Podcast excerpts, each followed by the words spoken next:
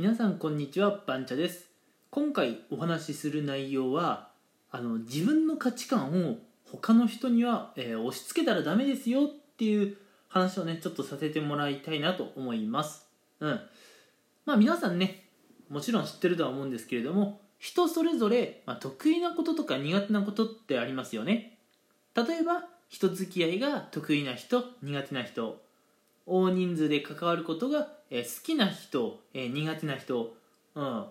まあ、どちらかというとね少人数の方がね、えー好みという方もねもちろんいると思います、うん、人それぞれね育ってきた環境とか、えーあるいはね生まれた時といいますか幼い頃からね持っている考え方っていうのはみんな違うと思うんですね、うん、なのであなたとあなたの隣にいる人の価値観とか考え方が必ずしも同じとは限らないですし多分ね大抵の場合違うんですね、うん、考え方とかが異なっていて当たり前、うん、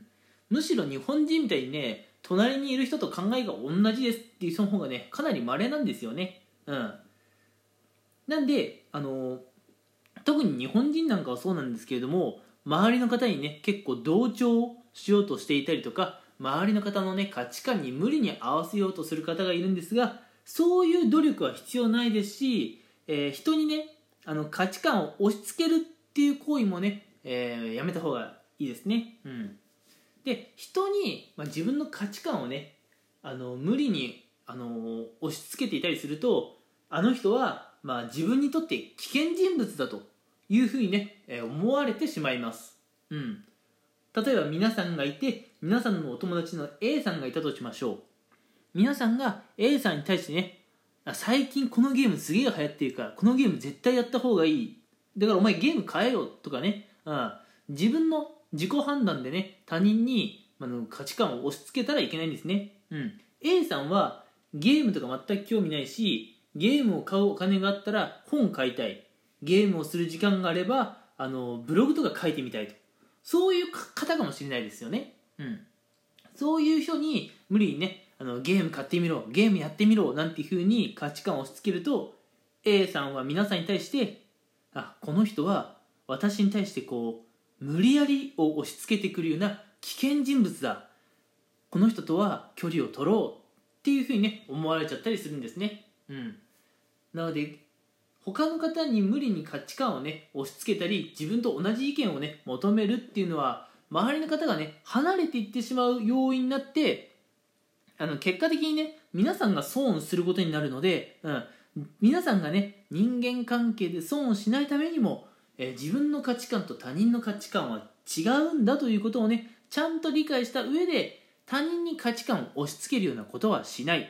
でもし価値観が合うような方がいたら、えーいい出会いがありましたねというそういう感じで、えーまあ、人間関係を築いていく必要があるのかなと思います。はい。今回はですねあのお話ししたいこと以上だったのでここまでにしようかなと思うんですが次回以降のラジオねちょっと何をお話ししようかっていうのをちょこっとねお話ししようかなと思います。うん。あの最近私がですね書店で見かけた本ですごい